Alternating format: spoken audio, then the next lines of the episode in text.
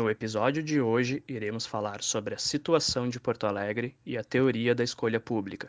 Uma entrevista com Felipe Camozato, quinto vereador mais votado de Porto Alegre, com a participação de Paulo Fux e Júlio Santos.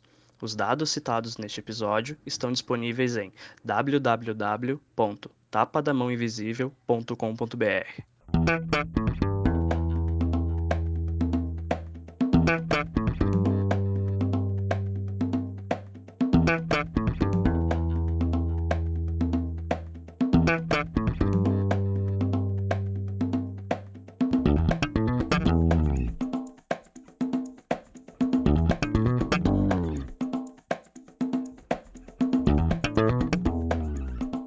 Este é o Tapa da Mão Invisível, podcast destinado àqueles que querem ouvir ideias que abalam sociedades e que não são ditas na mídia tradicional.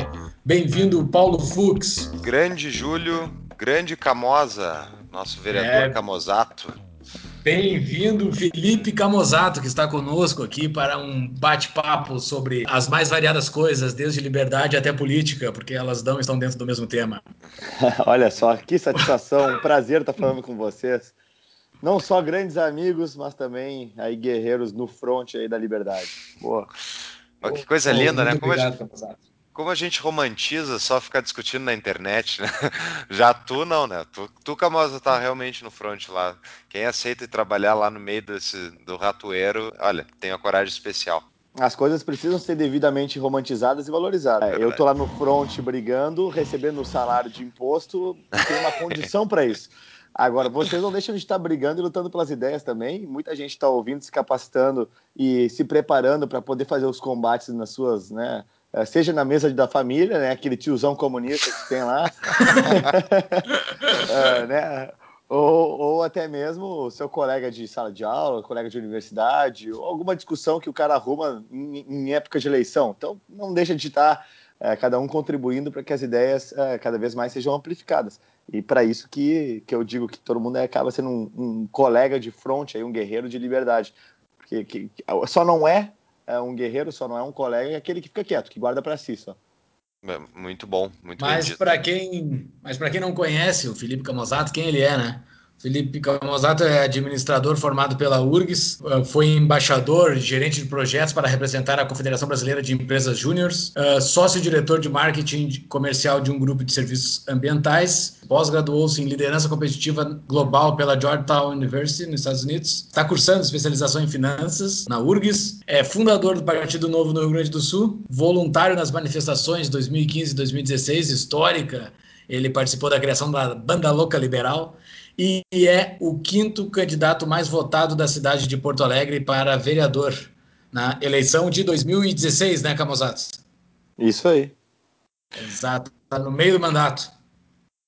No meio do mandato, exatamente. No meio do mandato, então tu tem um pouco de coisa para nos contar aí, como é que foi esse teu meio de mandato, mas eu acho que antes de tu falar da metade desse, desse teu mandato, acho que é interessante essa tua carreira de, de, se mostrar tanto líder empresarial, né, que tu és, que tu teve antes de, antes de assumir aí, antes de ser eleito, mas um líder nas ideias da liberdade, na, no, empre, no empreendimento liberal, né? Na, na, divulgação das ideias. Como é que foi essa loucura? Como é que tu chegou até a banda louca liberal e até ser vereador? O que tu tem para nos contar?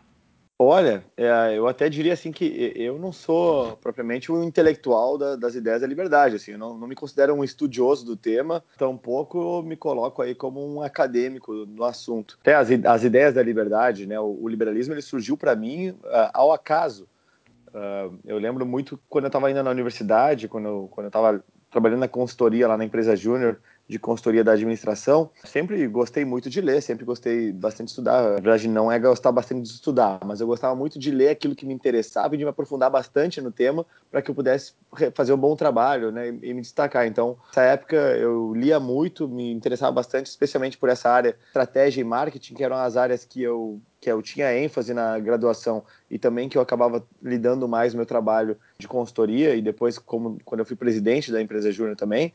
Casualmente, por conta da empresa Júnior, a gente recebia todo ano ingressos para o Fórum da Liberdade e interagia com outros grupos da faculdade também, com o centro acadêmico, com o Grêmio Estudantil e tudo mais. Então eu acompanhei desde o início da graduação é, o processo que foi a, a retomada né, por pessoas não ligadas a partidos de esquerda do DCE da URGS, que na época uh, teve um grupo que, dentre as pessoas do grupo que conseguiram fazer isso, estava o então estudante de pós-graduação Marcel Van Hatten. Então a gente se cruzava nos corredores, nos conhecemos a partir daí. Também nessa época, indo nos fóruns da Liberdade, eu até não fazia muito sentido para mim uh, para tu ver só como são as coisas. Não fazia muito sentido para mim por que, que o Fórum da Liberdade se chamava Fórum da Liberdade. Porque eu ia lá para ver os executivos, eu ia lá para ver, para falar sobre empresa, sobre business, que era a minha área. E daí eu não entendia direito que fora da liberdade, como assim? Né? E, e, eu tinha muito aquela ideia de que era meio nonsense falar em liberdade, porque eu podia ir e vir.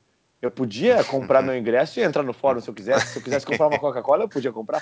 Como assim não, nós, nós não temos liberdade? Então, eu eu não entendia direito por que esse era o nome eu lembro que as palestras, quando elas tocavam mais em assuntos políticos, eu, eu ficava meio que divagando, assim, não era uma área que eu, que eu conhecia muito, sabe?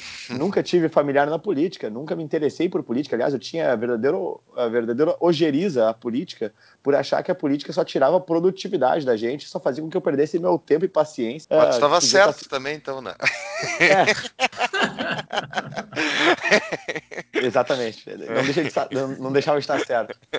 Até que teve um dia, num, eu lembro que num dos dias do fórum, que uh, o Marcel e o Renan, que hoje trabalha com o Marcel, né, que trabalhou com ele no gabinete né, depois que ele foi deputado, no momento a gente estava conversando e me deram o livro do evento, que era Seis Lições, do Mises, né? Confesso que eu não li o livro na hora, eu guardei ele e eu fui ler ele quase um ano depois nas férias, na praia eu tava, comecei a ler ele e aí quando eu comecei a ler aquele livro, tudo começou a fazer muito sentido para mim.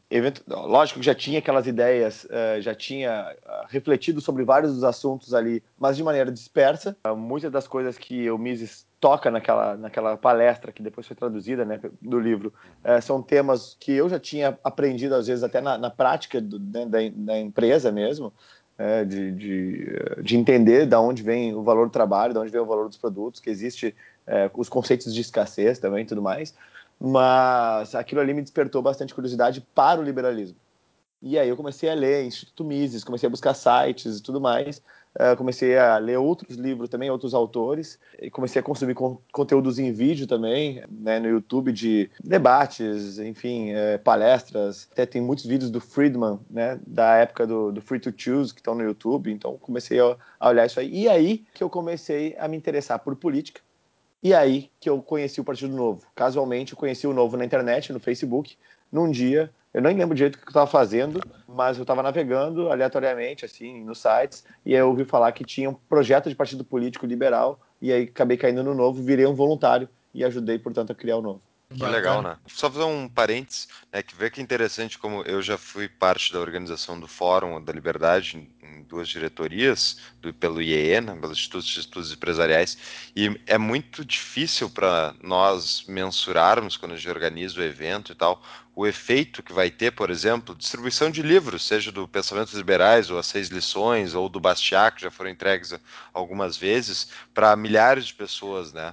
E tu vê só que interessante foi isso, podia ter sido outra coisa, mas foi isso que te deu uma janela para tu abrir um conhecimento para um outro lado, outro, outro lado de conhecimento que, enfim, que tu não, não era tua área, né, Camozato? E olha só que interessante, depois tu pega esse conhecimento, te interessa pelo lado político e tu podia ter sido seguido uma carreira tranquilamente no, no, meio empresarial de muito sucesso e provavelmente teria passado longe do lado político econômico até que tu tivesse idade, capital e renome suficiente para ser que nem vários empresários né, que não, nunca estudaram bulhufas e ficam dando pitaco político, né, e falando asneira por aí. Mas isso é, é bem interessante, porque seria o, é o caso de qualquer pessoa que vai falar sobre algo que não, não estudou, né? Então tu, tu, tu abriu uma porta para outro, para outro lado, o IE, enfim, e depois o próprio Novo, né? É, são, a gente hoje vive um Brasil diferente por causa das instituições que, que construíram isso, né? Seja o IE, seja o Partido Novo, seja, enfim, a Banda Louca Liberal.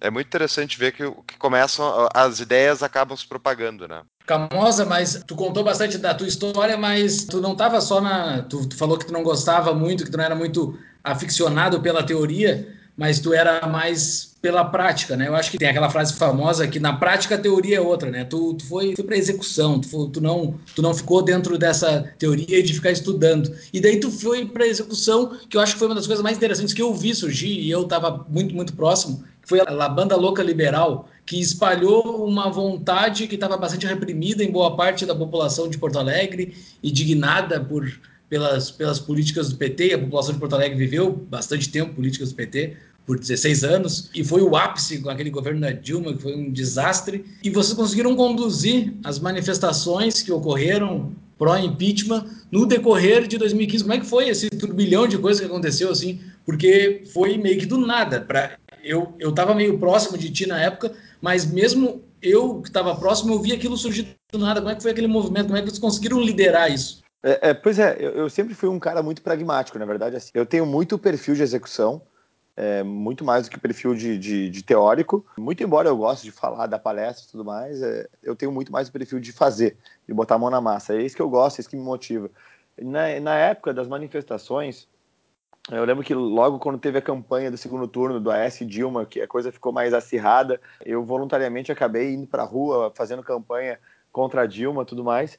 Aquilo ali acabou despertando muito esse sentimento é, e essa vontade de ativismo político, né, mais uh, uh, offline, não, cansado de reclamar, xingar, fazer testão no Facebook, mas sim fazer alguma coisa na rua, abordar pessoas, enfim, expandir os horizontes da, daquilo que está fazendo. E assim que teve a primeira manifestação pós eleição da Dilma, desde a primeira em diante, eu procurei participar e como a gente já vinha, o grupo que, que organizou uma parte do segundo das campanhas contra o PT na época do segundo turno do, dessa eleição de 2014 já tinha muitos voluntários do que virou o novo depois, né? E tinha muitos amigos e tudo mais. Então esse mesmo grupo de amigos acabou sendo um grupo de referência de organização também para as manifestações seguintes, que era um grupo de confiança. E quando a gente começou a ir para a rua, eu lembro que a gente se organizava muito assim, pô, alguém tem que cuidar é, se nós temos caixa de som, o microfone vai estar funcionando, se temos é, fogos de artifício, se nós vamos levar faixas, quantas faixas vão ser, o que, que vai estar escrito nas faixas, né, qual é o tom que a gente vai dar para a imprensa, quem é que vai falar para a imprensa, quem é que não vai falar.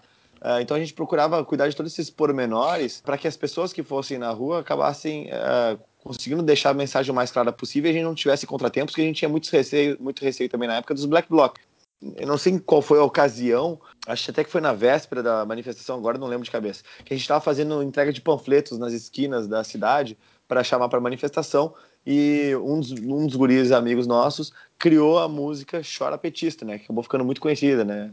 É, olê, olê, olê, olê, estamos na rua para derrubar o PT.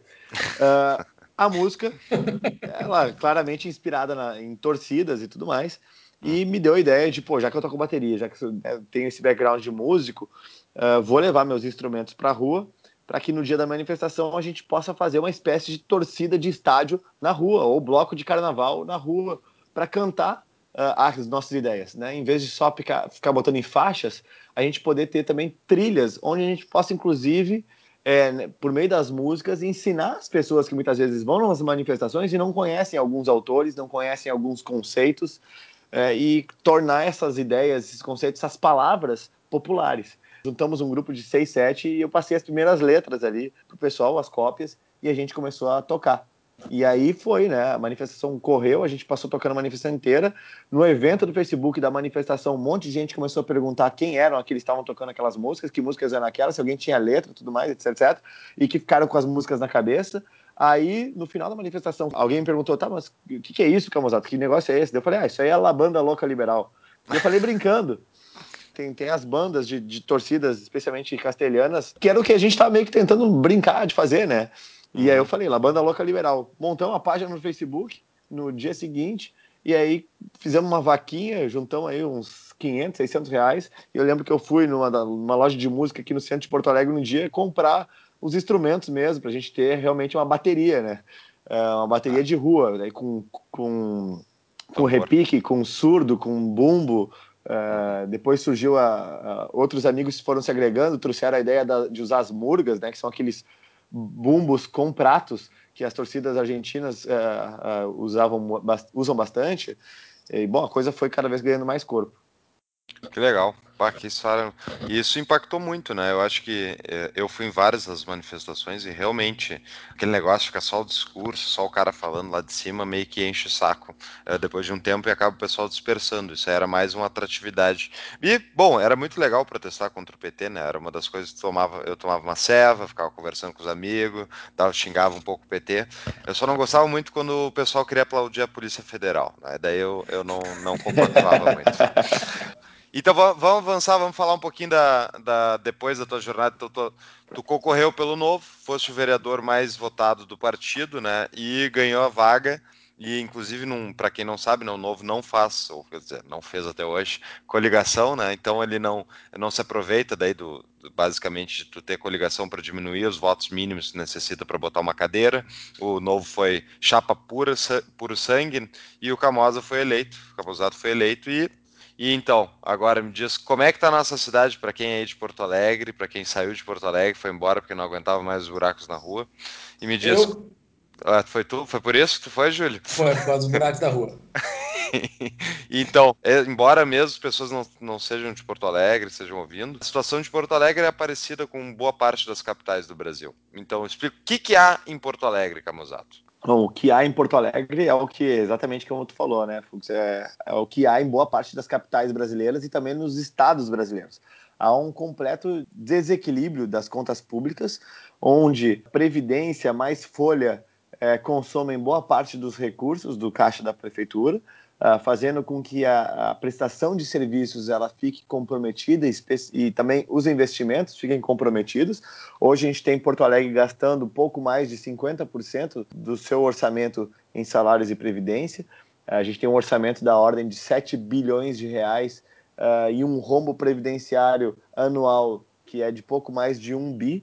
Então já supera aí em torno de uns 15% de, de déficit orçamentário por conta do rombo da Previdência.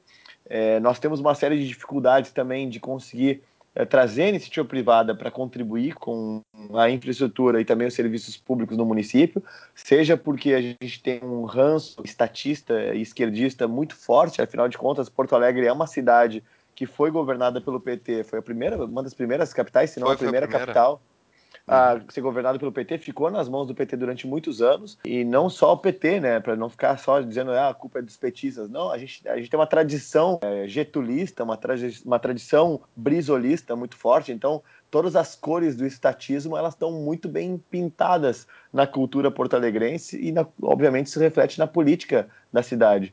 Então, nós temos um, um município que tem uma, uma, uma, estrutura de prefeitura bastante extensa. A gente tem estatais de.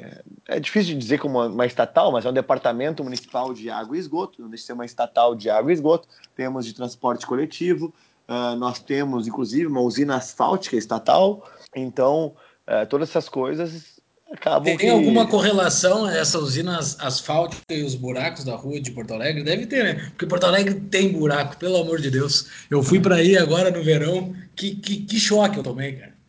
Tchê, os, os buracos da rua eles se dão porque, como tu não tem recurso para fazer a manutenção das vias e nem investimento em reforma das vias como elas deveriam, ou construção de novas vias, é, obviamente a, a primeira coisa que acontece é os buracos ficam abertos, né? É, o que mais o, que, que, o cidadão mais percebe, né? Geralmente quando a, a gestão de uma cidade vai mal, é, quando as finanças de uma cidade vai mal, ou quando o gestor não é não é um bom gestor, é, o problema que mais aparece é a capina, né? As, a, os canteiros, as praças ficam com mato alto, os buracos na rua aparecem, tu tem problemas uh, de fornecimento, abastecimento de água, esgoto, ou às vezes até de energia elétrica, por causa de manutenção da rede elétrica das vias. Também outra coisa que a gente está uh, querendo é, sanear agora é a questão do ensino, né? As, as escolas não funcionam adequadamente, tem muita greve, tem é, os alunos não conseguem ter as suas vagas, uh, enfim. Então, são é o que ah, fora a questão de saúde, né? Até estou passando batido, que a questão de saúde também é do município. Então, os, especialmente Porto Alegre tem um hospital de pronto-socorro que acaba sendo uma referência. Então, muita atenção quando tem longas esperas ou quando algum bloco do, do, do hospital está fechado ou não atendendo. Então, assim, mas a primeira coisa que o pessoal grita com buraco de rua, capina, ah, esqueci do recolhimento de lixo e recolhimento de lixo. São as três, três questões, assim, que, que acaba ficando mais em evidência, né? Tem solução esse, esse embrólio todo? O que, que o Tem. novo faria se fosse eleito para a Prefeitura de Porto Alegre? Olha, eu acho que assim, é, coisas que são inevitáveis de fazer é, primeiro, né, mexer na, na, na Previdência Municipal, inevitável. Ah, uhum. é, aquela história, qualquer, qualquer gestor, quando assume uma empresa, ele analisa a receita tanto quanto a despesa, do, na, né, pela lógica, uh, pode não ser essa a ferramenta, mas a lógica é da curva ABC, né? Então, tu uhum. pega e, e, organiza as prioridades, aquela maior conta para menor conta, né? Então, o ABC nessa ordem. E quando a gente pega a, o ABC de despesas de Porto Alegre, tu tem lá a Previdência, a Folha Salarial e depois vem o resto. Quando a gente olha a receita, a gente tem os repasses federais e estaduais, e depois a arrecadação de ISS e IPTU. Então, quando a prefeitura olha para esses dois lados e quando a gente olha a evolução das despesas e a evolução das receitas, a gente consegue atestar duas coisas. Primeiro, a evolução das despesas em Porto Alegre, ela vem numa velocidade maior do que a evolução das receitas. Uh, e segundo, uh, o montante de uh, repasses estaduais e federais que deveriam ser feitos para Porto Alegre, eles vêm decrescendo por conta, obviamente, dessa crise recente que o Brasil viveu. Então, tu tem uma queda de receitas oriundas de repasses estaduais e federais não realizados ou diminutos, ao mesmo tempo em que tu tem tuas despesas crescentes. Por quê? Porque tu tem comprometimentos de aumento de despesa onde uh, o executivo não tem gerência. Como, por exemplo, licença prêmio de servidores. É lei, tem que mexer em lei aumento automático de salários dos servidores. É lei, tem que mexer na lei. Hum. Re regras da Previdência Municipal, seja a idade mínima de aposentadoria, seja os benefícios a qual a pessoa concede, seja quanto que ela contribui para a Previdência do município. É tudo lei, tem que mexer. E aí, por isso, se torna mais difícil para o executivo administrar, porque ele precisa de uma Câmara Municipal, um parlamento que aprove essas reformas, que são, obviamente, impopulares. Então, se o novo assumisse é, a prefeitura, imagino que o trabalho seria muito parecido com o que o Zema está fazendo agora lá em Minas Gerais, que é a primeira coisa, identificar o tamanho do, do, do problema, né? E onde estão o, o, onde é que, como é que está a nossa curva ABC de despesas e de receitas para que a gente possa atacar isso da forma mais eficaz possível, né? Então, não adianta a gente dedicar um monte de energia para uma coisa que vai produzir pouco resultado. Mas, ao mesmo tempo, não tem nada que fazendo sozinha tu resolva o problema. Então não adianta só, por exemplo, aumentar o IPTU, que nem a prefeitura tentou fazer. Se tu aumentar o IPTU, tu vai ter um acréscimo de receita, mas que ele é pontual. Uma prefeitura que tem um déficit orçamentário de mais de um bi de reais, tu tem um incremento de 70 milhões de reais com o IPTU, não é nada, não é nem né, 10% do problema. Então, é uma série de coisas que tu precisa fazer. Dentre elas, se desfazer também de muitos dos ativos do município que causam gastos de manutenção ou que são ineficientes na execução de serviços. Aí eu dou exemplos. Parques e praças são ativos do município que custam em manutenção. É, então, pô, tu tem como fazer concessão de parques e praças para terceiros poderem fazer, uh, fazer manutenção disso em contrapartida, usufruírem de benefícios, publicidade e tudo mais? Tem que fazer isso. Né? Privatizar essas estatais é uma questão de ganho de eficiência e melhoria de serviço público, fora possível a receita oriunda da venda desses ativos. É, tu tem aí o que governos já fizeram também no passado, mas as vendas de folha é, de salários para bancos poderem fazer a administração dessas folhas, uh, conseguir vender outros ativos imobilizados, imóveis, fazer re renegociação dos ativos que está alocando, uh, enfim, né, contratos de terceirizadas e tudo mais. Então, isso tudo, boa parte disso, a, a prefeitura atual já vem fazendo uh, e encaminhou projetos. Mas o que a gente sente é que existe uma resistência muito grande a aprovar eles. A prefeitura teve muita dificuldade de conseguir articular os apoios para fazer essa aprovação e mesmo os projetos de reforma que deveriam vir com muito mais robustez vieram muito tímidos em sua, uh, em sua boa parte. Tímidos talvez para que viabilizassem a aprovação, mas como tu não tem apoio político para viabilizar a aprovação, tu não conseguiu nem um projeto, nem projetos robustos para resolver o problema e tampouco aprovar aqueles que são modestos. Então a gente acabou é, durante esses dois anos ficando muito tempo parado. Foram poucas coisas que foram efetivamente feitas para solucionar especialmente a curva de despesas, que é a mais importante, já que Porto Alegre não tem um problema de receita, é, já que a receita ela continua crescendo, muito embora em ritmo menor do que o crescimento de despesas. Cara, mas assim, tu falou da curva ABC aí, que faz todo sentido para quem trabalha no, no ramo empresarial. A tomada de decisão mais robusta é feita em cima de uma curva ABC. E tu citou as duas principais despesas, como a previdência e a folha, né? Tem como agir em cima dessas duas despesas? Elas são extremamente robustas. Hoje existe uma grande discussão a nível nacional sobre a reforma da previdência, mas aí dentro do municipal tem como mexer nessas duas, porque os caras têm direito garantido, né? Como é que vai mexer nisso? Pois então. Isso é uma coisa que até o Gustavo Franco fala, né, sobre, e o Paulo Guedes tem trazido bastante, que é, os ajustes de contas do, do, setor público, eles podem ser feitos de duas formas. Eles podem ser feitos tanto de, formas a, de forma a bater de frente com essas corporações e cortar benefícios, então tu tem realmente uma discussão que pode inclusive ser judicializada sobre várias dessas alterações, ou tu pode fazer uh, novas regras para o momento atual para frente, do momento atual para frente, para novos entrantes. Uh, e aí tu reduz esse potencial uh, desentendimento jurídico ou passivo jurídico que possa ter e tu consegue aumentar também a probabilidade de aprovação. Conforme o tempo passa, o que se vê é que as contas públicas, né, a arrecadação, ela continua aumentando uh, e conforme tu congela a estrutura de despesas, é, tu para no tempo para que ela não continue aumentando naquele ritmo, tu tem um ajuste ao longo do tempo. Então, ao longo dos próximos 5, 10, 15 anos, tu consegue reajustar as contas, né, ah, fazendo com que o que antes era uma curva crescente de despesas para uma curva estável de receitas se torne numa curva decrescente de despesas ou estável de despesas por uma curva estável ou crescente de receitas.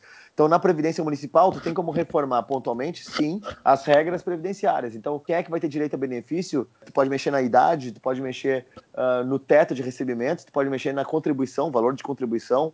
Uh, isso, isso foi feito, inclusive. Tu pode instituir Previdência Complementar, que também foi feito aqui em Porto Alegre é, foi feito no estado também, outros estados também estão fazendo parecido. Na parte de folha salarial, tu tem como mexer nos benefícios, especialmente nos aumentos automáticos. Porto Alegre, por exemplo, tem os avanços automáticos de salário que a gente chama aqui. É o seguinte, além da correção inflacionária, a cada três anos o servidor ele tem direito a um ajuste de 5% real no seu salário. É, é inacreditável, tem... isso é inacreditável.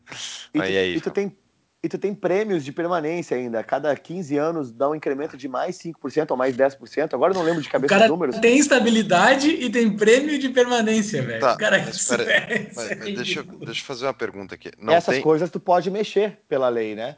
Assim Sim. como a extinção da licença prêmio. prêmio. O que é licença prêmio? Cada cinco anos trabalhado, tu tem é, três meses remunerados para ficar de férias, além das férias que tu já recebe.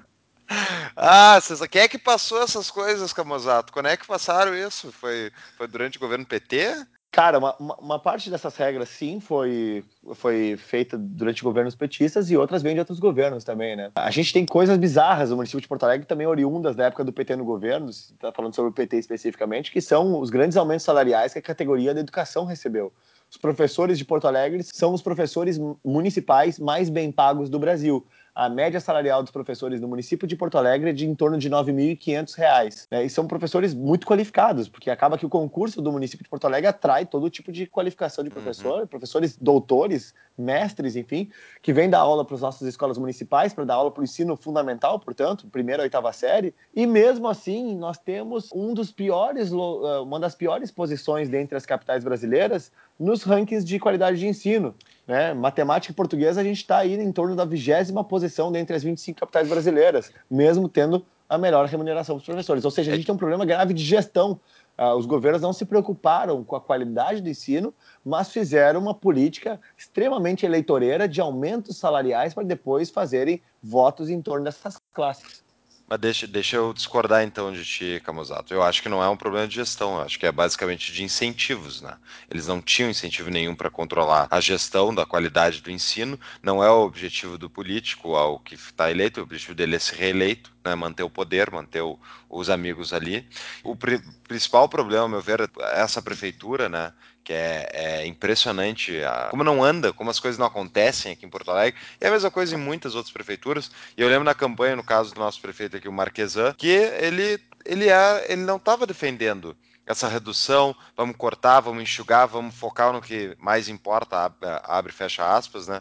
Ele não, ele falava, vamos aplicar mais gestão, porque e o outro, o, o concorrente dele, o Sebastião Melo, falava o quê? Que a gente vai planejar melhor, a gente vai fazer grupos de trabalho. Nenhum dos dois defendia a ideia de que o Estado estava metido fazendo coisa que não deveria. Por exemplo, saneamento básico. Né? Temos aqui o nosso querido DEP, Departamento de Esgotos Pluviais, que é simplesmente quantas pessoas não têm saneamento básico em Porto Alegre, né? E eles sempre cuidaram do saneamento básico. Não vão resolver, nunca. Então não adianta, não tem como ter, não, não, nesse caso não tem nem como privatizar, né? Porque é uma autarquia, mas enfim, transferir para iniciativa privada. Mas fora isso, as escolas, é bem simples, ao meu ver, resolver o problema. Assim, para de contratar não contrata mais nenhum funcionário público. Não tem dinheiro, não tem que ter mais professor público. Faz voucher para cada professor que tu vai economizar uma pensão para o resto da vida, esses aumentos automáticos, tu paga provavelmente anos de, de escola de uma criança numa escola privada. Tu não precisa mais contratar professor. Vai fechando, vai fechando e, e dando voucher para quem é mais pobre,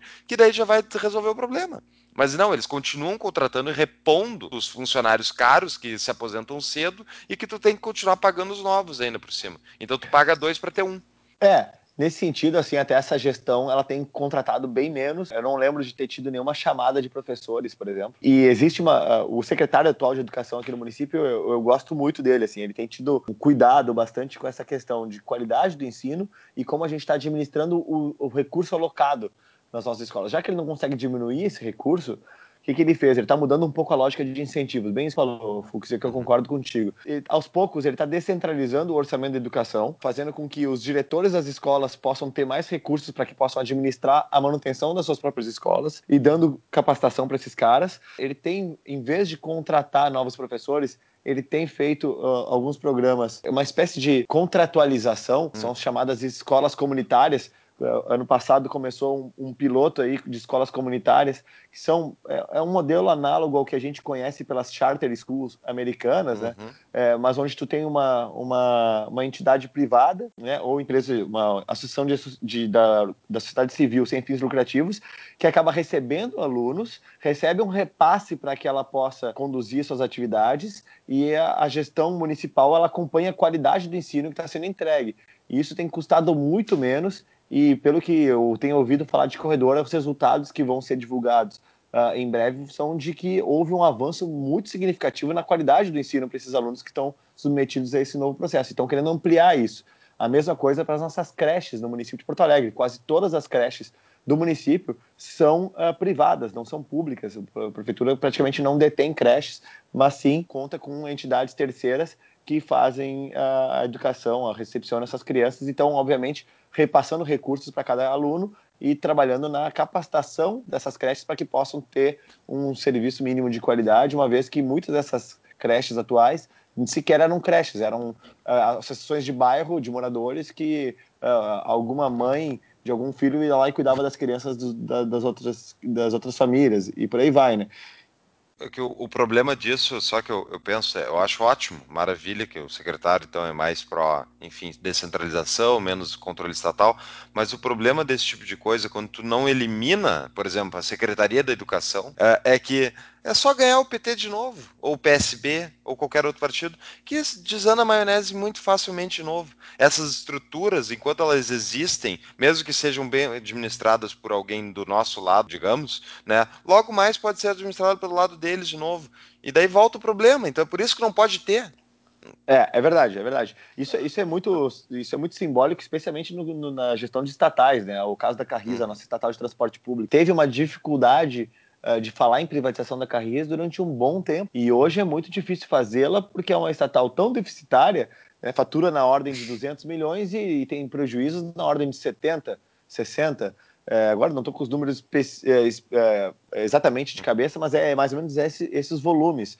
Então, praticamente ninguém quer comprar uma estatal nessa situação. Só que não adianta o Marquesan sanear as contas da estatal, como ele tem feito, né, ele assumiu com a Carris tendo prejuízo na ordem de 70 milhões e hoje ela está dando prejuízo na ordem de 20, se não me engano. É porque passa uma gestão, os caras podem né, fazer besteira e voltam para 70 milhões. Então, realmente, extinguir seria a melhor opção. Mas vamos lá, se a gente extingue a Secretaria de Educação, também não impede de que numa próxima gestão os caras recriem elas, né? Sim, mas é que é mais difícil, porque eles iriam recriar tudo. É só, mas eu concordo. É por isso que eu, eu sou anarquista e acho que não tem que existir Estado, porque é um câncer que sempre dá metástase, ele nunca vai deixar de atender negócio. É, criaram o equivalente ao Ministério da Educação nos Estados Unidos na década de 60 para 70, no governo de Jimmy Carter, e depois nunca mais conseguiram tirar. É, é, impossível tu tirar. Como é que era a educação americana antes disso? Era um horror? Não, não era. Era maravilhosa. Melhor da maioria dos, dos países no, no, planeta. Então, enfim, esse é o problema das estruturas. Mas é, é um problema de escola pública, não é, Camusato? É, é, a gente sofre muitos efeitos disso. Dá uma explicada, pessoal, mostra o teu lado intelectual. não, é, é, tu, é, é que tá, tu, tu ser um, um, liberal dentro de um parlamento, tu vive muito a teoria da escolha pública na prática, né? Quando tu vê uh, como, de fato, os incentivos estão postos de modo a que a gente seja permanentemente roubado a gente que eu digo, né, a grande parte da população que não consegue enxergar benefício em se envolver diretamente com, a, com política, né, em ir no parlamento e para as galerias reivindicar. Então, a política ela é muito facilmente capturada por interesses é, privados de grupos organizados. A classe dos servidores públicos no Brasil é uma classe fortíssima e que detém e foi cada vez mais abocanhando benefícios e fatias maiores dos orçamentos públicos com uma facilidade incrível, porque ela é muito bem organizada, ela tem o poder de fazer congelar a prestação de serviços e de fritar o gestor público político eleito com mandato. Então é muito complicado para um parlamentar ou um chefe de executivo ir contra as corporações públicas, porque ele coloca a sua carreira política em risco. Então, para ele é muito mais fácil negociar com elas é, alternativas de, bom, como é que eu consigo te dar esses benefícios que tu quer, sem que ao mesmo tempo eu quebre totalmente o município, porque isso também vai ser ruim para mim politicamente. Uhum. Então, é um exercício constante de negociação de como a gente consegue fazer a captura dos recursos da população de modo a que não fique um, um que a gente mate a vaca, né? Que o carrapato não mate a vaca. Impressionante. E então, assim, o grande desafio de um parlamentar do Novo, por exemplo, né, o, o que eu me coloco ali no, na, na, Câmara Municipal, né, tendo sido talvez um dos, fui um dos primeiros parlamentares do Novo, né, dos quatro eleitos da primeira eleição que o Novo participou, mas talvez um dos primeiros liberais dessa nova leva de uhum. liberais que surgiram na política, né, é tu conseguir fazer o combate às corporações, aos privilégios, a esses benefícios e colocar os pingos nos is para que exista também um incentivo para o gestor público de fazer a coisa certa. Ou seja, tu uhum. conseguir fazer com que a reputação de muitos dos teus colegas parlamentares ou de mandatários executivos seja manchada por ele não cortar benefícios, por ele não reduzir o tamanho do Estado. Né? Uhum. Então, é, é, é, esse o jogo que está posto, né? Essa é é a guerra, entre aspas. Né? Dentro do orçamento que tu falou, da Prefeitura de Porto Alegre. A receita principal são os repasses do governo federal, né? Uh, dentro do orçamento da Receita, né? Uh, Basicamente... Isso é um fato que ocorre com Porto Alegre, né? Isso ocorre com todos os, os, os municípios, correto? Sim, sim, sim, sim. Tu tem em torno de 30% repasse federal, 30% repasse estadual e 30% arrecadação própria. Né? No grosso modo, é assim os municípios. E tu para para pensar, tem 60% de, dentro, dentre esse teu exemplo aí, dois terços da receita não está dentro do orçamento local, não está dentro dos esforços locais. Como é que esse dinheiro chega até lá? Chega por esforço político, né?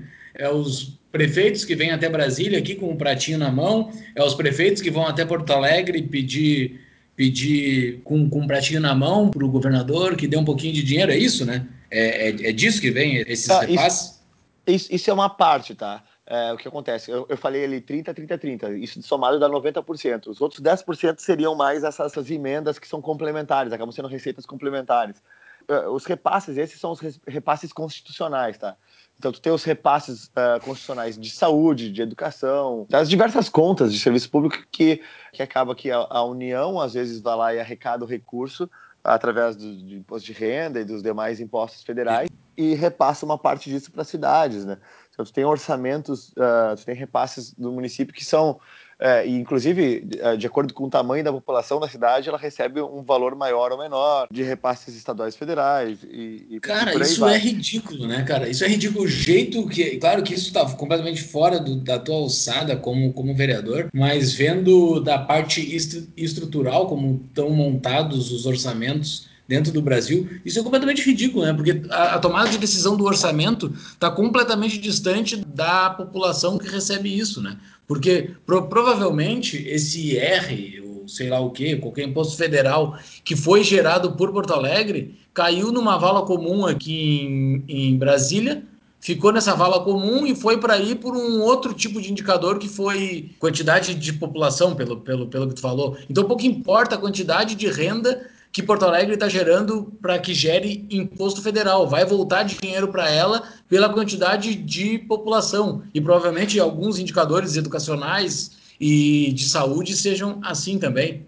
Sim, sim, sim, pois é, né? respeitam critérios mais diversos, né? Qualidade do ensino, número de alunos matriculados, né? mortalidade infantil. É, eu não, não sei de cabeça todos esses detalhes, até porque eu não mexo com, com, com orçamentação federal, né? Eu mexo muito com, com municipal, mas assim, uh, sim, entre essas regras, não à toa que existem as distorções que a gente vê muitas vezes em memes, em cards, em textos do Facebook por aí, é, de que, vamos lá, o Rio Grande do Sul ou Porto Alegre arrecada tantos bi em tributos, mas recebe X, sei lá, 50% disso. Os outros 50% foram para, sei lá, para o Amapá, para Amazonas, para o Maranhão. Né? Essas distorções de repasses orçamentários ocorrem justamente nessas regras de distribuição que eu falei, quando a União centraliza os recursos e depois, na hora de mandar eles para cidades, mandam com base em regras diferentes das quais eles foram arrecadados. E a população local não tem incentivos incentivos para que, que se gere renda local, para que se traga empresas grandes, de grande porte local, porque aquilo não vai virar um, um orçamento local para a cidade, né? Cara, isso é tudo distorcido, cara.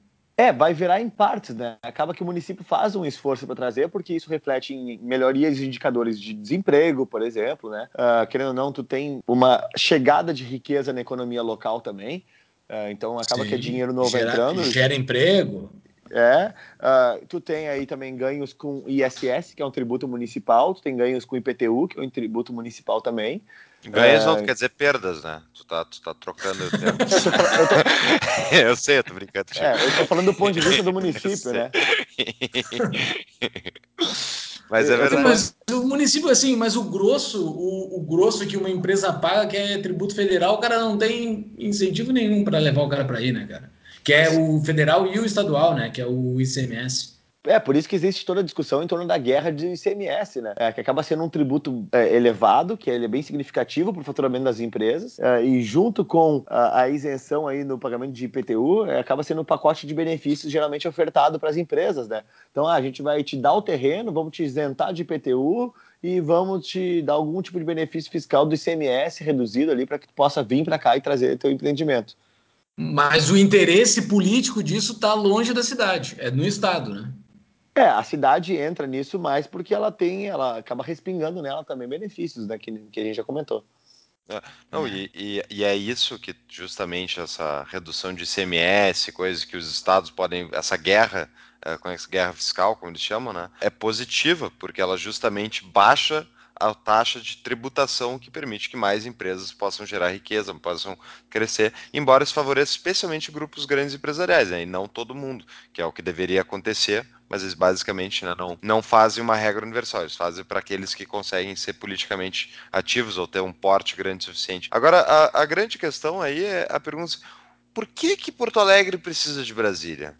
Uh, não precisa, né? Todo esse valor que está subindo para Brasília e depois é rateado de volta para Porto Alegre, uh, não precisava ter subido. Ele podia ter ficado aqui, né? idealmente privadamente, mas se fosse para ter um, uma prefeitura, enfim, mesmo do molde, molde político atual, uh, não podia ser gerido aqui. E daí as prefeituras iriam concorrer mais entre elas, por justamente a, a prefeitura que taxasse demais diretamente os seus cidadãos não ia, ia perder emprego, ia perder empresas e empregos para a cidade do lado, que ia taxar menos. E essa concorrência ia manter, ia manter controlado um pouco o poder político, né? E é justamente isso que o governo federal uh, proíbe ao concentrar tudo nele. As regras são universais, né? Brasil todo, e as regras estúpidas são universais e não tem concorrência, basicamente. A concorrência daí é entre países, né? E daí é muito difícil uma pessoa levantar, uh, sair de Porto Alegre para ir para outro lugar. Embora mesmo assim aconteça, porque a situação chegou num ponto muito dramático, né? E, mano, enfim, eu, eu até queria tratar de, para a gente eh, até se encaminhar para o nosso encerramento, o problema de Porto Alegre, Camusato, eu queria saber se tu deve acompanhar aí pelo pessoal do Novo, eh, foram eleitos mais três vereadores junto com a tua leva, digamos assim, né? Foi em São Paulo, Rio de Janeiro e qual foi o outro? Em Belo Horizonte o outro? Isso. Tá. E agora, tu, agora mais dois anos aí vai chegar de novo a eleição. Então vamos fazer aquela perguntinha chata aí. Tu vai concorrer de novo ou vai fazer o quê? vai continuar na vereança? Vai a prefeito. Ele vai, vai a prefeito. prefeito. Tu quer, tu quer a bomba? É, essa é uma boa pergunta e é uma pergunta tão boa que nem eu sei a resposta. Ah, perfeito, perfeito. Mas antes disso, os teus dois próximos anos, tu tem alguma coisa assim que tu possa fazer por Porto Alegre, que possa melhorar, assim, além daquilo que eu sempre te falei desde o início, que eu quero que tu não faça nada aí, que tu só vá no, no palanque e tu vai discursar pró-liberdade, que nem tu fala muito bem. Mas tu tem alguma coisa que tu tem de planos, além disso? Sim, sim, a gente tem, é, bom, o mandato ele é organizado e nosso planejamento estratégico do mandato ele é organizado em, em três frentes uh, especiais, tá? É, é, de empreendedorismo, desburocratização e segurança. Uh, dentro de cada uma dessas frentes a gente tem atuado especialmente é, na parte de desburocratização, né, com a modernização legislativa e revogação de leis, então tornar o ambiente municipal menos é, complexo para quem empreende na nossa cidade, para quem vive na nossa cidade, na parte de empreendedorismo, acompanhando os processos de licenciamento e, e fazendo pressão para que, não só por alteração legislativa, mas também é, para ganhos de eficiência do poder público, agilidade né, e, e, facilidade de se licenciar empreendimentos. E aí se licencia empreendimentos tanto do ponto de vista uh, grandes empreendimentos ambientais, então diz respeito à Secretaria de Meio Ambiente, que são os mais complexos e também envolvem aí maiores valores, como também os empreendimentos é, mais, mais é, simples e, e, e, que vão somente dentro da Secretaria de Desenvolvimento Econômico, que vão desde né, food trucks, carrocinhas de cachorro-quente, a bares, restaurantes e, e, tudo mais. Então, é, essa é uma parte que é uma praia que eu domino mais, até porque o meu background é de empreendedor, então eu sei mais, uh, entendo melhor a dor de quem empreende e, portanto, consigo trabalhar com mais conforto sobre esse assunto. E na parte de segurança pública, uh, tentando cada vez mais é fazer com que a gente tenha maior inteligência no uso dos recursos no município para segurança, então é, sistemas de, de, de câmeras para uh, detectar carros roubados, uh, que a nossa guarda municipal se torne mais ativa e menos reativa, ou seja, ela consiga fazer um trabalho mais é, é, externo e não tanto de vigilância de patrimônio municipal e de prédios públicos, que ela possa fazer um trabalho de monitoramento dos parques e praças, tá patrulhando as nossas ruas, fazendo aí complementando o policiamento ostensivo que a polícia militar, a brigada militar nossa faz. Enfim, são mais ou menos essas as três frentes nossas, além do né, representar as ideias e valores do novo, que passa por toda essa representação é, de austeridade e dos discursos das ideias liberais. Mas é, não, deixa eu fazer um parênteses sobre a Guarda Municipal, né? Teve, é, foi essa semana que foi um episódio lamentável que aconteceu, que foi a Guarda Municipal uh, derrubando uma senhora vendedora de picolés no chão e levando ela, uh, queria levar ela presa, não sei se chegou, porque tinha muita gente ficou à volta filmando e tal, por não estar vendendo picolé sem licença. Era isso que o bosta do cara da Guarda Municipal estava fazendo. Não sei se vocês acompanharam isso. Enfim. Cara, eu, eu vi esse vídeo e ele estragou é, minha noite, cara. É nojo. Ele estragou é minha noite esse nojo, vídeo. Um nojo. E é, é impressionante. E isso é a Guarda Municipal. Não, tá faltando o que fazer, pelo visto, né? A prefeitura ainda por cima exigir esse tipo de coisa. É inacreditável. Era o sustento dela ali, eles foram e levaram na, na mão grande, assim, cara. Triste. É, o, o, eu cheguei até a questionar a secretária de Segurança Pública sobre esse caso específico, né? Ela até, até, até me falou que correram confusões antes do momento em que está gravado também, que a, que a, a mulher a, agrediu alguns dos guardas, é, jogou cadeira e tudo mais, e, e ali ela estava fazendo uma venda na Orla, né? Que a Guarda Municipal está cuidando da, da, do novo trecho da Orla, Uh, e uma das preocupações que a prefeitura tinha era de que não houvesse vendedores ambulantes na Nova Orla para que justamente pudesse viabilizar uh, os empreendimentos privados que ali estão, que sustentam o valor de manutenção daquele trecho da orla. Então eu sei que tinha essas questões, mas eu não tô, não tô, não sei mas... como é que foi, se depois ela foi presa, não foi presa, né? Até, até acho que ela não, não foi presa e, se não me engano, uh, tanto o guarda quanto ela fizeram exames de corpo de delito para verificar se houve algum tipo de, de lesão, tudo mais é que o, a preocupação é justamente esse tipo de coisa, né? A prefeitura, então, ela licencia ou concede uma parte do, seu, do terreno dela, né? ela não privatiza, ela, ela mantém, ela dá posse para entes privados explorarem aquilo comercialmente, e daí, como ela deu essa concessão, ela não pode deixar que exista concorrência à concessão fora dos moldes pré-aprovados por ela, né? Quando na verdade eu acho que o problema aí principal é falta de uma privatização mesmo. Né? Se fosse privado, Exato. o cara que comprasse o bar, enfim, coisa. Cara, meu querido, sinto muito, é parte, assim como tu pode abrir um bar e pode vir um cara vendendo na tua frente. É, isso é uma discussão, inclusive, entre os liberais, que eu acho completamente estapafúrdia, porque para mim, que é, por exemplo, muita gente, os liberais nem tanto, mas muita gente defende, por exemplo, tem que atacar os camelô, tem que atacar uh, todos os que não estão né, enquadrados, digamos, não tem a licença, não tem a, o CNPJ e coisa assim, quando as verdades são justamente as pessoas mais pobres que estão ali tendo alguma, estão buscando o mínimo de oportunidade para sustentar, para não cair na miséria absoluta, e o Estado, em vez de tentar só, só sair da frente, deixar eles concorrer, e sinto muito, senhor lojista, faz parte de um país pobre tu ter camelô na tua frente, faz parte de onde é que tu tá, tu não tá na Europa, não tá num lugar onde é rico e não vai ter esse tipo de coisa, e eles vão lá e atacam os camelôs, atacam, e daí o que acontece? As pessoas entram num estado de miséria maior ainda. E daí é um círculo vicioso. Daí o que, que tem no centro de Porto Alegre é, uma, é um horror. Né? Eu tenho pena das pessoas. É lotado de mendigo. Lotado de mendigo na cidade. E isso, como eu estou trabalhando há alguns anos no centro de novo, já trabalhei no passado também, e eu acompanhei com, a, com o agravamento da crise econômica, aumentou significativamente o número de pessoas na rua, na, obviamente a olhos vistos. É, é, impressionante. E o que eu penso são pessoas muitas vezes com problemas, né? Enfim, uh, problemas de doença psicológica coisa do tipo. Só que o que provavelmente aconteceu é que a família que dava sustentação para ele para essa pessoa, com a, o agravamento da crise econômica, perdeu dinheiro, não conseguiu mais manter uh, a pessoa sob seus cuidados e a pessoa foi parar na rua. E hoje está dormindo no, no, meio do, no meio de uma calçada, né? É uma tristeza absoluta. E daí, justamente, atacar qualquer pessoa que está fazendo uma troca legal, enfim, uma troca basicamente sem, sem coação, não sendo produtos roubados, é, obviamente que eu estou presumindo, né? Que esse é, daí é um problema da polícia. É, enfim, é, é, é me dá um nojo completo. Dá um nojo completo isso. É, eu, eu acho que o que torna o Estado ainda mais cruel, e aí é muito responsabilidade dos políticos que não se dão conta da crueldade que cometem dentro de seus debates na forma com que votam muitas vezes, é que se de um lado dificulta-se ah, o exercício da, da, busca de riqueza, né? ou seja, o empreendimento do cara que, é, que nem foi aquele vendedor de água que ficou famoso, que comprava água no supermercado e vendia na, na, na beira da praia em Copacabana por um valor uh, 100, 200% maior, e assim que ele se virava. E, bom, é um legítimo uhum. e legal. De um lado, o Estado, então, coloca barreiras de entrada para quem quer criar riqueza, ou seja, quem quer empreender com as suas licenças, e de outro, o Estado mantém barreiras cada vez e aumenta elas cada vez mais para aqueles que não têm a disposição para criar riqueza na forma de empreender, mas sim para trabalhar em empresas, que, que é o salário mínimo.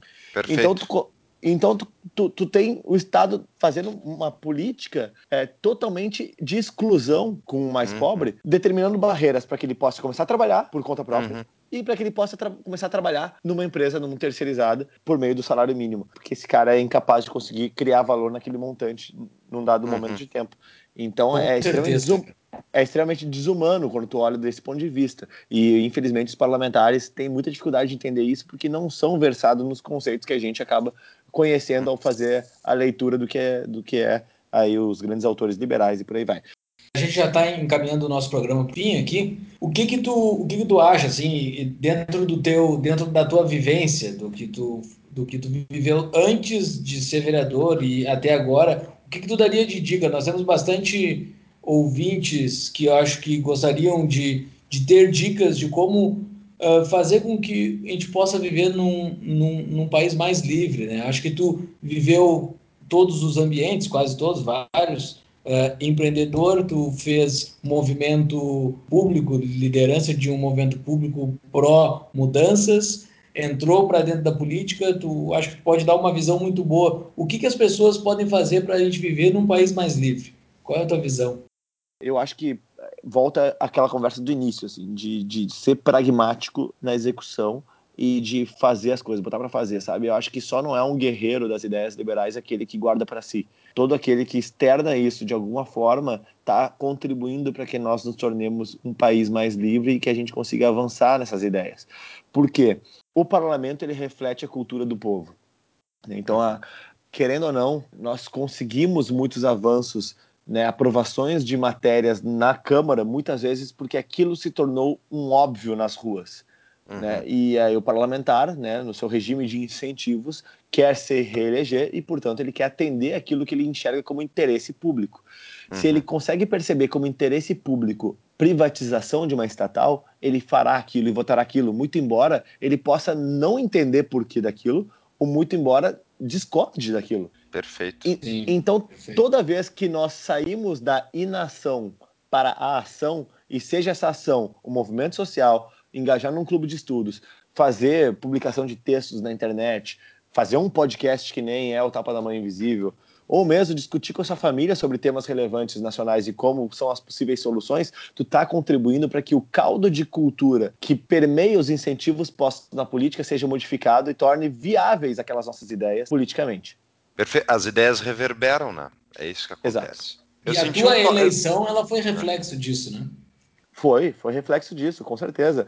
E, e, e olha que curioso, tá? É, a gente estava fazendo um estudo lá no gabinete duas semanas atrás. Aliás, é curioso por duas questões. A primeira delas é pelo conteúdo do estudo, tá? É, eu comecei a coletar quanto que a gente tinha feito de economia no gabinete em verbas de gabinete não utilizadas, mais cargos não nomeados. Nós somos o gabinete da Câmara Municipal mais econômico, tá? Desde em 2017 e 2018, ou seja, desde que eu assumi o mandato, na soma de verba de gabinete e cargos não nomeados. Beleza. Deu muita discussão na Câmara por conta dessa minha postura. Isso uhum. uh, fui acusado de demagógico, né, inicialmente, deu polêmica com alguns outros parlamentares, tudo mais, foi para a imprensa isso, tudo, etc, etc. Um jornalista de Porto Alegre, o Paulo Germano da, da Gaúcha ZH, resolveu fazer um ranking dos vereadores que menos gastam, tá? E ele fez isso eu não sei se ele já fazia isso antes, mas ele fez isso depois de seis meses do início do meu mandato ao fin... e ao final de um ano de mandato. E agora fez ao final de dois anos do mandato, tá? Ele, eu acabei ficando ranqueado em primeiro lugar nos primeiros seis meses, perdi o primeiro lugar no final de um ano porque um outro vereador uh, que não exerceu durante todo o ano o cargo acabou ficando mais econômico, que não teve todo o ano para gastar. E nesse segundo ano também teve um outro vereador que ficou mais econômico que eu, acabei ficando em segundo em verba de gabinete, porque o ranking dele é verba de gabinete, não é verba de gabinete mais cargos não nomeados. Como eu entendo que a hum. economia é um conceito que tudo de recurso público que tu pode economizar conta, né? Então, não adianta tu pegar e economizar, sei lá, 100 mil reais em verbo de gabinete, mas tu tem tua equipe inteira nomeada e custou 600 mil para o pagador de impostos. Uhum. Então, se eu conseguir economizar um saldo total de 350 mil entre verbo de gabinete e cargos não nomeados, é muito melhor do que o cara que economizou 200 mil só em verbo de gabinete. Bom, Perfeito. mas vamos lá. O que aconteceu? Quando eu comecei a fazer esse estudo, tá? E é, eu pedi ajuda ali para a minha equipe também me ajudar nisso aí, a gente começou a fazer levantamento de todos os vereadores da casa. Como é que se comportou ao longo do tempo, desde o início do meu mandato até aqui, e pegamos o histórico também da Câmara. Os anos anteriores como é que foram. E, pasmem, antes da minha entrada, não, não vou afirmar que é por minha causa, tá? Mas, no mínimo, gera uma bela suspeição. Antes de eu entrar, a Câmara gastava na ordem de 30% a mais em verbas ah. de gabinete do que gastou após a minha entrada. Esse recurso somado, esse recurso uhum. somado permitiu que nesse ano a gente fechasse o ano com uma economia recorde, entre aspas, economia da Câmara e devolução para os cofres municipais de recursos, e que foi anunciada pelo presidente como um grande esforço coletivo e tudo mais, e que de fato é. Mas olha só o impacto uhum. que um vereador pode conseguir. Eu não vou nem dizer que fui eu, tá? É muita pretensão dizer que foi por não. minha causa. Mas certamente houve uma contribuição bastante significativa da nossa postura e a repercussão uhum. que teve nossa postura na imprensa e na população para que outros parlamentares também aderissem, porque ficou cool, virou pop, ficou uhum. legal uhum. fazer isso. Não à toa que ao final do segundo ano tem vereadores competindo para ver quem vai ser o mais econômico. Que tal, hein? Isso é inacreditável comparando a quatro anos atrás. Estamos o exemplo fazendo... arrasta, né, cara? Estamos fazendo a guerra fiscal de verbo de gabinete. Essa é a guerra Muito bom. Mas, olha, mas realmente, ideias reverberam. O segundo espanto é que a gente mandou esse estudo para a imprensa e ninguém quis hum. publicar. Tu acredita nisso? Você acredita nisso? Sério? É que eles. Então, é o Paulo Germano. Então, eu estou aguardando para ver se ele vai querer publicar, porque ele está em férias. Então, talvez ele, por ter sido uma pessoa que participou disso, e obviamente foi um cara que né, foi um jornalista que teve aí um grande, eh, uma grande importância para que isso avançasse. Afinal de contas, se ele não tivesse feito esses rankings, talvez isso não repercutisse tanto, né? Perfeito. Mas vamos ver. Vamos mandar o episódio para ele, depois tu cobra, ó. Falei no podcast, seu nome. eu te cobrar agora.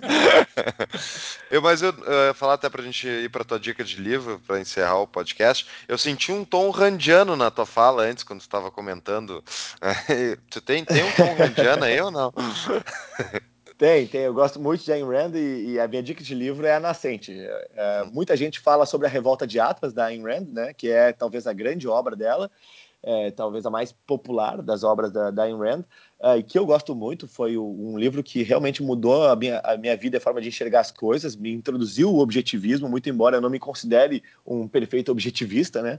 Mas uh, confesso que após ler A Nascente, eu gostei muito mais da Nascente do que da Revolta de Atlas, que eu acho que uhum. a Nascente ela consegue trabalhar muito mais a questão é, do trabalho, do, do, da criação, sabe, da, da, mentalidade criativa e geradora de valor, de riqueza, de inovação para a humanidade, que é uma capacidade intrínseca do ser humano e pela qual ele se diferencia tanto um dos outros. E por isso que é tão difícil tu valorizar uh, ou tu equalizar o valor da, do, de uma pessoa e outra, né? Por isso que nós somos tão diferentes e esse é, o, é, é a beleza em sermos tão diferentes também. Então acho que ali ela consegue muito mais profundo na questão do indivíduo, da importância do indivíduo da ação individual. Eu achei ótimo e, Camusato, parabéns pelo trabalho. Eu, pessoalmente, embora eu sei que tu está ganhando aí uma, algum, uma, alguma parte do meu dinheiro ao pagar impostos, né? Eu acho que, eu considero que entrar para a vida política tem um quê de sacrifício, no sentido de que tu, enfim, tu passa a ser mais visado e também tu tá no meio daquelas pessoas que eu, pessoalmente, acho intragáveis. Então, eu acho tá de parabéns, teu gabinete, você tem feito um trabalho sensacional. Votei em ti e se tu for candidato a prefeito, eu acho que eh, esse pepino vai ser teu aí, mas eu até faço campanha para ti, tá? e se tu for candidato a prefeito, talvez até cogite voltar para Porto Alegre. Mas, Olha, mas só se tu for eleito. Mas só se for eleito. é, esse é o legítimo como se frustrar de políticos, né? Porque tu vai voltar e muito provavelmente em quatro anos, mesmo que eu fosse prefeito com, com seis vereadores do novo dentro da Câmara, a gente não conseguiria fazer tudo aquilo que precise, né? É que sensacional. Esse é um político diferenciado, né? Qual é o político que falaria isso? Ah, dentro de quatro anos tu não vai encontrar o que tu quer, rapaz. muito bem, Camusato. Cara, muito obrigado por esse papo. Ah, muito obrigado por tu disponibilizar um tempo para poder gravar com a gente. Que tu tenha muito sucesso nos teus próximos dois anos, mas principalmente que tu tenha sucesso depois desses teus próximos dois anos. Que muita coisa boa aconteça para ti. Pô, muito obrigado. Pô, eu que agradeço o convite, um prazer participar. Estou sempre à disposição aí. Espero que o público que esteja nos ouvindo aí tenha gostado também da conversa. Uh, e eu acho que fica muito claro pela conversa que a gente teve aqui a importância que tem agora também do governo do estado e governo federal as reformas que forem conduzidas a nível estadual e federais serão imprescindíveis para que a gente tenha um país mais próximo, mais livre nos próximos anos, porque o município, de fato, ele tem uma autonomia bastante reduzida, tanto em matéria de legislação né, de organização das cidades e legislação que nos atinge tanto para os empreendimentos quanto para a educação quanto para a saúde, mas especialmente o orçamento, né, que é aquilo que faz com que a gente tenha eventualmente melhores ruas, menos buracos, né, é, uma cidade mais bem cuidada, que a zeladoria esteja em dia e que a gente consiga ter nossas crianças nas escolas, né, as pessoas sendo bem atendidas na, na, área da saúde, que querendo ou não, a gente tem um sistema de saúde universal e que depende do município a sua boa execução, e os nossos mais pobres, enquanto forem reféns do Estado, né, numa legislação que impede eles de trabalharem e conseguir suas riquezas por conta própria, eles dependem ainda muito do Estado brasileiro, consigam ter então um melhor acesso aos serviços públicos. Uh, então é fundamental que Eduardo Leite e Bolsonaro tenham sucesso nas reformas e tenham coragem para botar elas uh, a votação como elas devem ser colocadas. Muito bem dito. Boa. Só uma última frase, aquele insight, o insight anti-anarquista principal, aquele, né? Mas quem vai cuidar das estradas? Em Porto Alegre, pelo jeito, não é o governo que está cuidando muito bem. Né? Acho que a gente tem que privatizar as estradas. Perfeito. Perfeito, pessoal. Pô, valeu. Muito obrigado. Um forte valeu. abraço.